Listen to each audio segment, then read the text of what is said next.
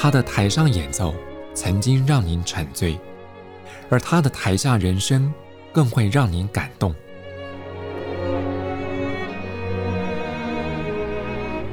国家交响乐团爱乐实验室 Podcast 名家登场，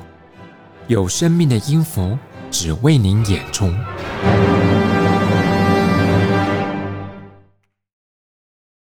欢迎收听国家交响乐团 Podcast 节目，我是邢子清。国家交响乐团在二零二二、二零二三乐季的主题之一就是大自然，在音乐总监 Jim Merkle 规划之下，也让很多曾经亲临现场的爱乐朋友见识到这些大自然乐曲蕴含的魅力。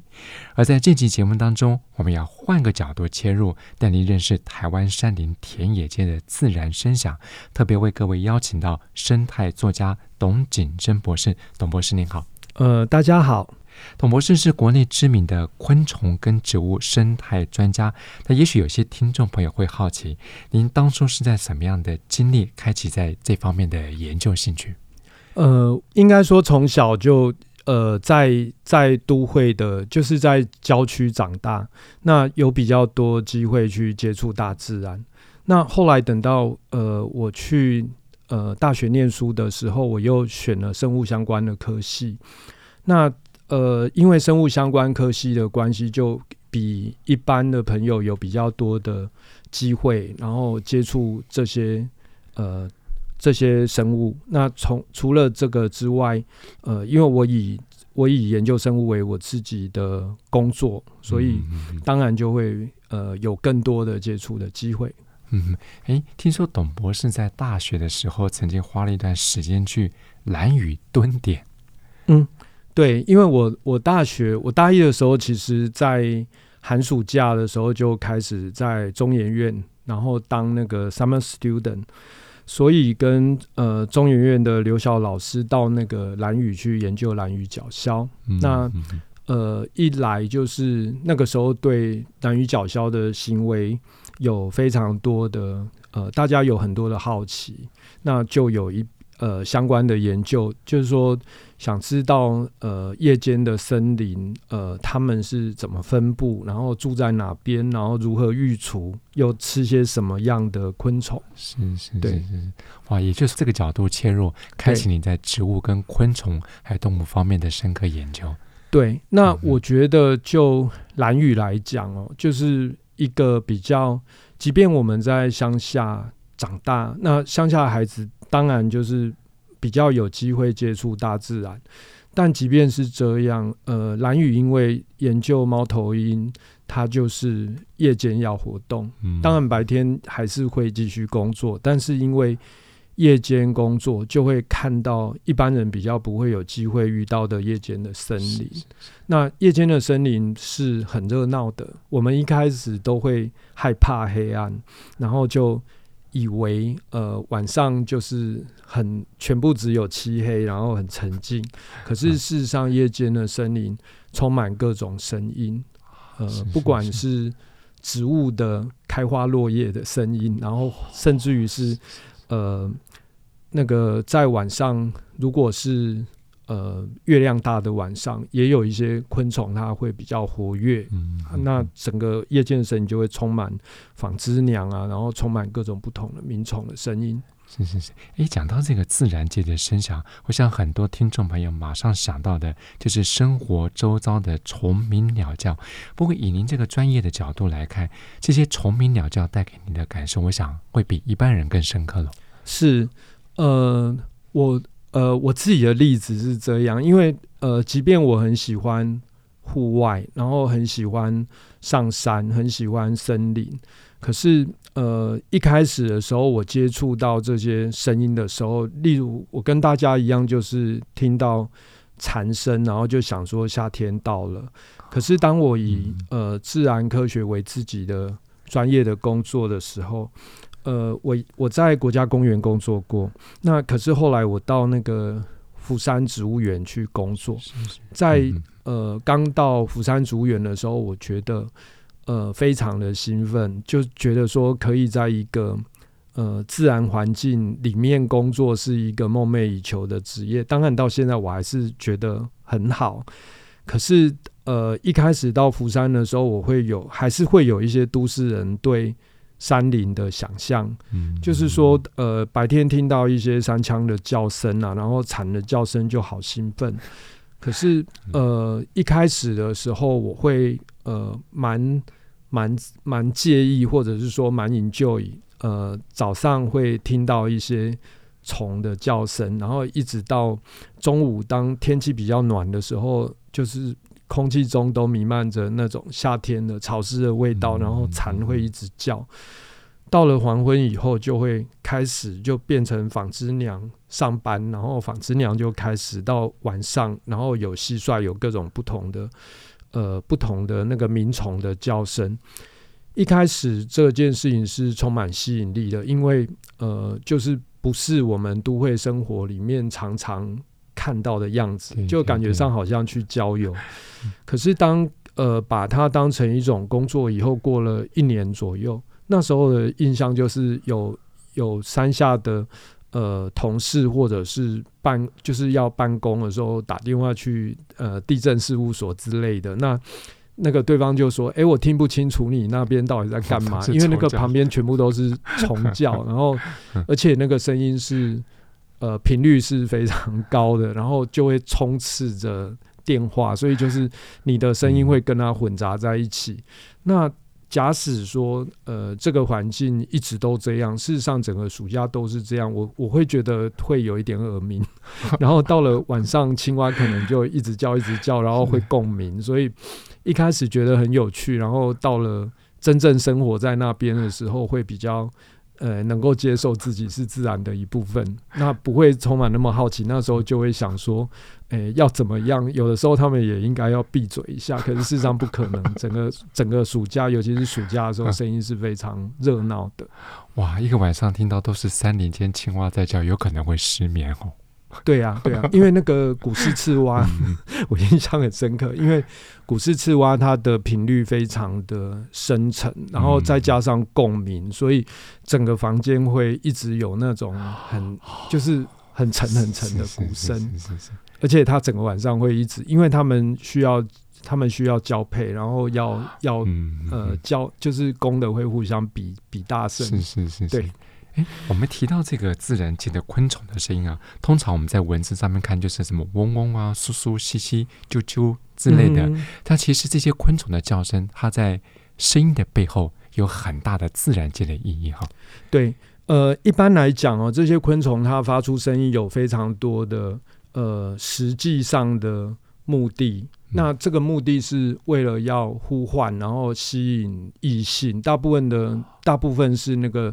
呃，雄虫它的鸣叫是为了要竞争，然后吸引异性。那此外呢，它有非常多的呃行为上面的，例如说不同的种类，然后它要在呃不同的时间出现，因为它们从弱虫一直到成虫的时间是有有些昆虫，例如说像那个蝉，它是可能在地底的时间长达六七年。那过了六七年以后，它在呃季节到的时候，它一上来地面上，它就要赶快交配完成下一个世代。嗯、那所以呃，这个频率非常重要，因为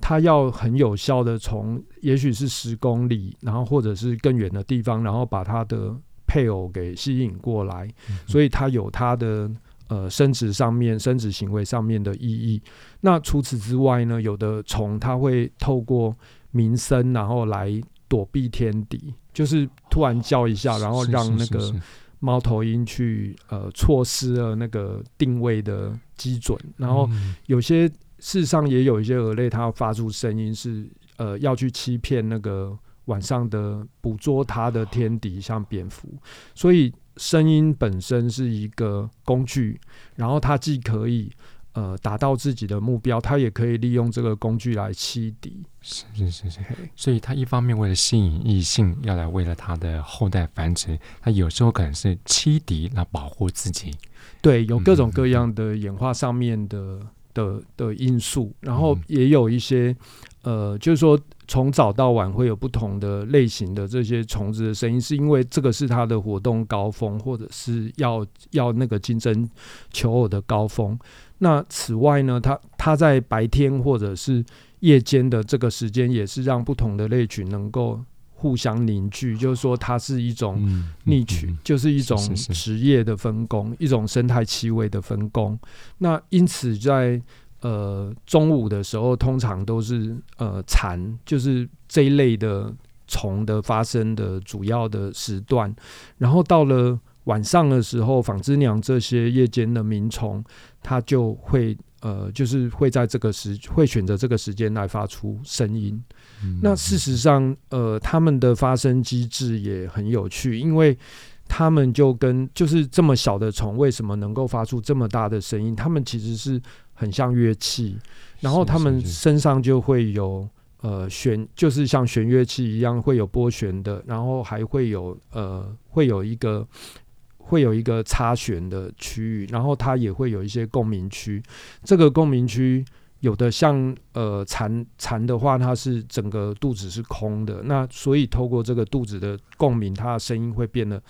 呃能够传导的非常的远。那呃，至于那个插弦，就是有弦乐跟弹弦器跟弹器的直翅目，直翅目大部分是有弦器跟弹器，那它就会有点像是在呃拉小提琴。嗯、那因为透过这个进香区，然后这个短促的声音一再的呃一直发出来，就是那个晚上我们常听到纺织娘的声音。那一般来说，哈，就是呃，其实我们的节气。就是刚刚有先讲到说那个季节性这件事情是重要的。其实我们在呃老祖先呐、啊，在《说文解字》上，秋天的这一个“秋”这个字啊，我们以为左边是河，右边是火，然后就很多人说、嗯、哦，秋老虎很热，然后呃什么稻子要收割。其实它不是这样，左边那个河不是河，它其实是一只蝗虫。那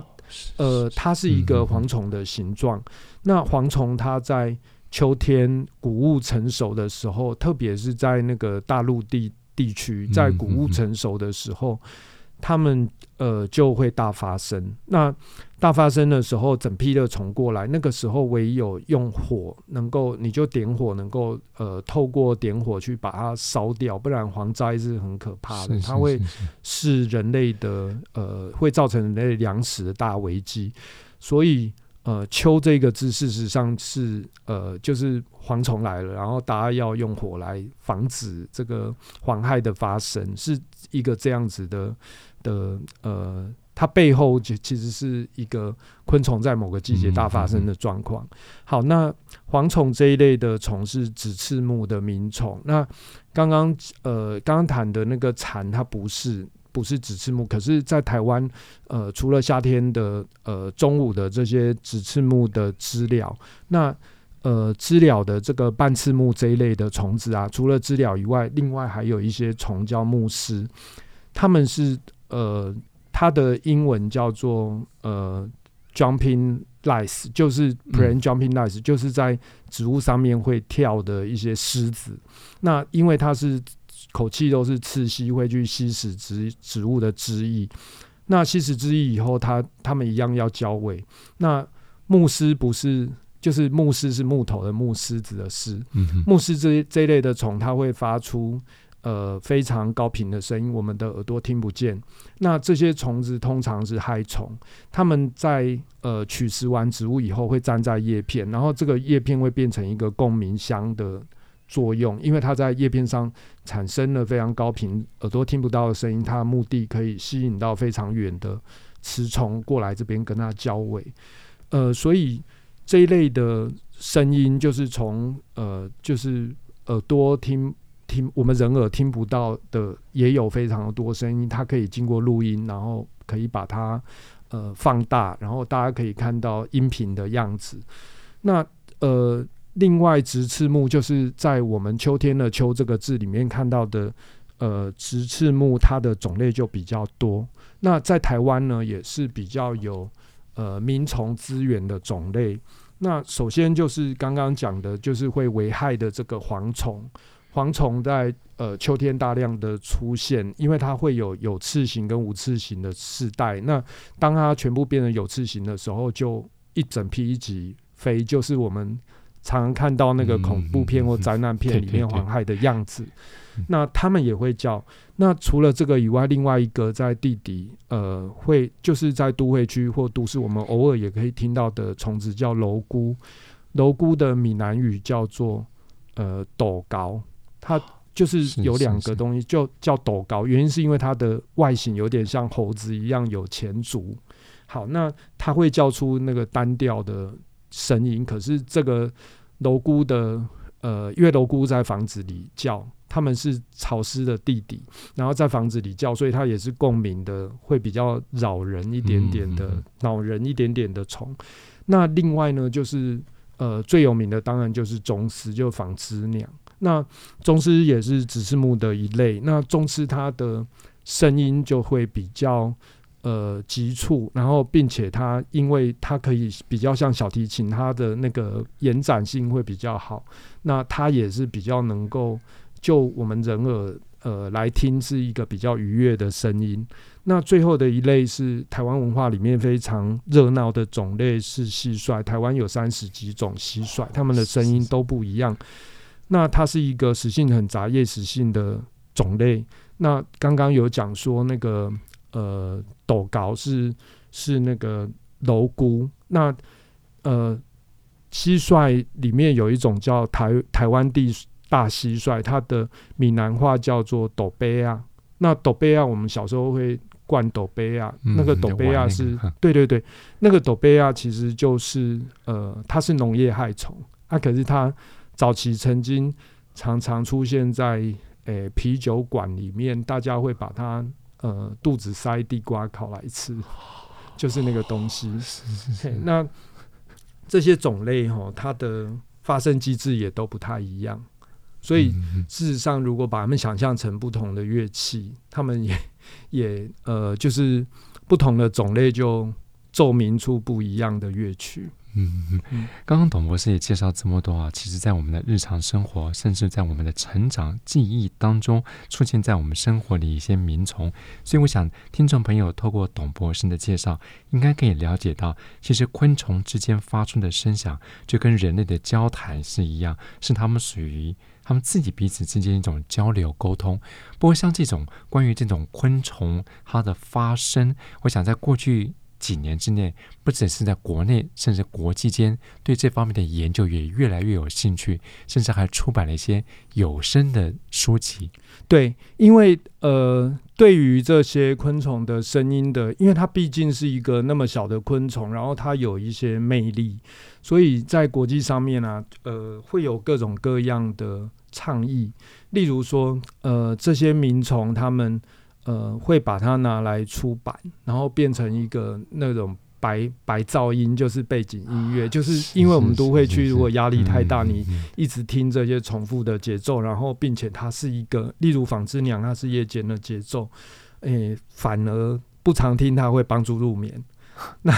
那这个很有趣。那此外呢？直直翅目或者是半翅目蝉类的这些虫子，呃，他们在国际上其实因为联合国呃，就是基于蛋白质，希望能够呃好好的利用这些昆虫蛋白质的来源，所以常常会被拿来吃。然后，所以在国外，呃，吃这些虫子是很潮的事情。他们会有一些。呃，很好的设计团队，然后去好好的去设计我们小时候这些斗贝啊这类的东西来来吃。那此外，呃，在台湾，例如说南部有一些学校，新化是一个有斗蟋蟀的，因为我们常常常就是会在。清朝的呃文文物里面看到一些养蟋蟀的一些器具，然后都是黄黄草用黄呃就是对对 对，就是那一类的东西。因为呃去斗斗蟋蟀，就是让两只雄虫去为雌虫竞争这件事情是呃它是非常有趣的，就好像斗鸡一样，会非常有趣。所以在文化上面有一些。呃，文化昆虫上面的使用，那在台湾新化呃一带的小学有类似这样子的呃教育的课程，然后也有这样的活动，在跟那个庙宇或者是呃、这个相关的呃一种传统的呃。文化的保存上面啊，它它也是一种教育活动，通常就是学校会有这样子的活动。那所以呃，在利用这些民虫上面会有不同的方式。可是呃，如果它是文化的一部分，或者是呃，刚刚有讲过，就是说台湾有各种各样的不同的虫子。那透过这些声音，因为他们每一个种类都有它的声音可以去鉴别它的种类，所以也有一些科学家啊，他们就会去呃做录音，就是做一些呃瞬时的，就把它当成一个录音站。那透过这些录音站录回来的声音，你可以分析这个区域。例如，从科学家的角度，我们听到一段音乐，我们会听到一段虫的呃组合的声音。你可以推测它是北部路道或者是南部路道，是在海边路道还是山区路道？因为这个不同的区域的环境因，这些虫呃发出来的名声是不一样的。对，嗯嗯嗯，哎，讲到这么多哈，其实，在过去节目里面，董博士也曾经跟我们介绍，在台湾不同的海拔都会有不同的植物生态，所以植物、动物、昆虫是并存，它们往往相依相存，所以也会发展出不同的动植物的生态。如果听众朋友想进一步接触您刚刚提到这些自然界的原始声响，甚至我们刚刚提到所谓的白噪音，嗯，那以您的专业角度来看，给这些想要入门的听众朋友有什么建议？呃，其实，在那个 YouTube 上面有非常多，然后他们还会组织成呃那个声音档，然后就是因为在运用上，运用端就像我刚刚聊的，就是很多失眠的人，他们会去听海草的声音，然后它里面也会有虫的声音，哦、然后呃，日本有非常多的这类的呃声音档，然后它。就是我们去找那个什么帮助入眠的那个声音，大概有有一些就是自然声里面就是利用这样子的元素。那除此之外呢，就是民虫的议题上面，呃，台湾的那个教育上面有做了一些组组合，呃，所以呃，包括在那个林务局的游乐区。然后，或者是呃学校的课程里面，有些学校他们会去发展这样的事情。那呃，我前几年有跟呃欧盟的一个教育单位，然后做过一个一个课程。然后这个这个课程是因为我们觉得呃大家必须要接触野外，然后要接触到这些呃物种。以后才不会因为很慌张、很害怕，然后就呃畏惧害夜间的森林，或者是呃，例如说你很害怕呃昆虫，所以你看到虎头蜂，你只会躲，你只会一直跑。可是你一直跑，虎头蜂会追你，你就会被叮。然后，所以在这样的呃，在这样的情形底下，我们有出版一个教案，叫做《魔法森林：动物生生命的秘密》。那这个里面有。去谈了一些，呃，例如说直翅目鸣虫的体验，然后怎么样利用这些虫去做声音地图。那所以现在，呃，大概清华大学啊，然后有几个呃环境教育相关的科系，他们也都有发展出类似的声音昆虫声音的课程。嗯我想就像董博士说的，你越是了解这些昆虫小动物，你越是可以知道它们的生态环境、它们的生态特质。也许在以后遇到像刚刚提到像果斗蜂，甚至我们闲聊的时候提到的毒蛇这些东西，对你就不会再惧怕，你反而知道怎么样去保护两者之间的安全距离。对，那呃，所以就是对一个物种恐惧，或者是对一个。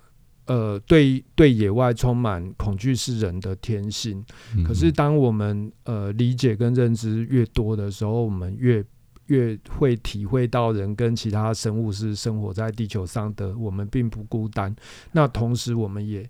可以收起那些呃害怕的心。它可能是一个崇敬，因为我们欣赏其他的物种。那这个欣赏的本身，呃，它它可以一开始的时候，它也许是。呃，我觉得它有一点点像那个人生的不同阶段。它可能一开始我们都是都会长大的，大部分的小孩都已经在都会长大，不太有机会去接触这些呃这些野外的物种。那透过这个偶尔一次的接触，我们会觉得充满好奇，然后会、嗯、会对他有很多美好的想象。那我刚刚谈说，我自己的经验是，后来有一天我发现它居然会变成噪音，可是那也是自然的，因为当我们呃，就是像现在我又回到都会来了，那同时再去看同样的一件事情，人都是。会呃不太会珍惜自己身边的的事物，所以当重新再到山上去的时候，呃，这些声音对我又充满好奇。那我觉得它可以是一种呃当代生活非常紧张的条件下的一种调剂的一种疗愈之音。那这样子的呃，就是说它背后当然有一些科学的呃背。科学的那个背景，然后它会有一些演化的成因。那即便我们都不去理会这些事情，我们知道它是一个生命，然后它的种类会发出不同的声响，录下来其实也可以。呃，因为现在的现在的那个。呃，搜寻软体真的很强，因为有很多的城市，你可以直接去录一段声音，就去找寻它到底是什么，它的音源的来源是什么。那这个物种上面也也都可以这样去查询的出来。那呃，透过这样子的好奇心，在探索的过程中，同时也可以呃满足我们对呃自然界的认知，然后并且或许也可以想想我们人是多么的渺小。对，我想就像董博士说的，这些昆虫、这些植物，既然我们都在同一个地球上，所以是共生共存。那不如多多了解，除了好奇之外，也会学会尊重。在国家交响乐团二零二二、二零二三年度乐季当中，我们的 Podcast 节目配合月季主题之一“大自然”，特别就请到目前担任农委会林业试验所植物园组的组长，同时也是昆虫与植物生态专家，还有生态作家。董景生博士，我们透过四集节目，带着所有听众朋友深入浅出，了解了民族植物学，也了解了在台湾这块土地上面许多在过去您可能还没发掘到的一些小动物、昆虫或是植物等等。我相信在董博士带领之下，你会更懂得尊重我们所生长的土地。我们再次谢谢董景生博士。好，谢谢大家。我们这系列节目是由文化公益信托传爱艺术教育基金赞助，而在今天节目中选播的，这是由国家交响乐团荣誉指挥吕绍佳率领 NSO 演出贝多芬的《田园交响曲》。我是邢子清，再次谢谢朋友们的分享，我们再会。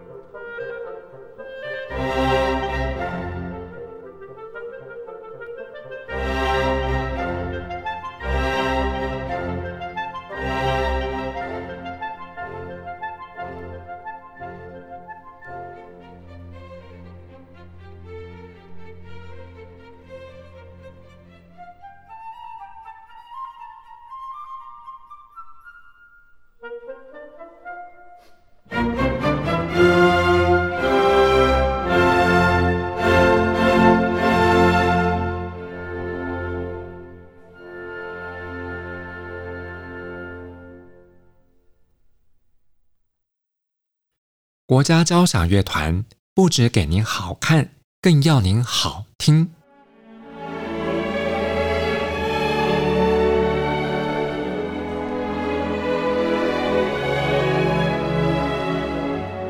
国家交响乐团独家精彩实况，原创 Podcast 节目，舒缓音乐，友善贴心，诚意十足。爱乐实验室 App 温馨登场，请上 App Store 或 Google Play 搜寻“爱乐实验室”。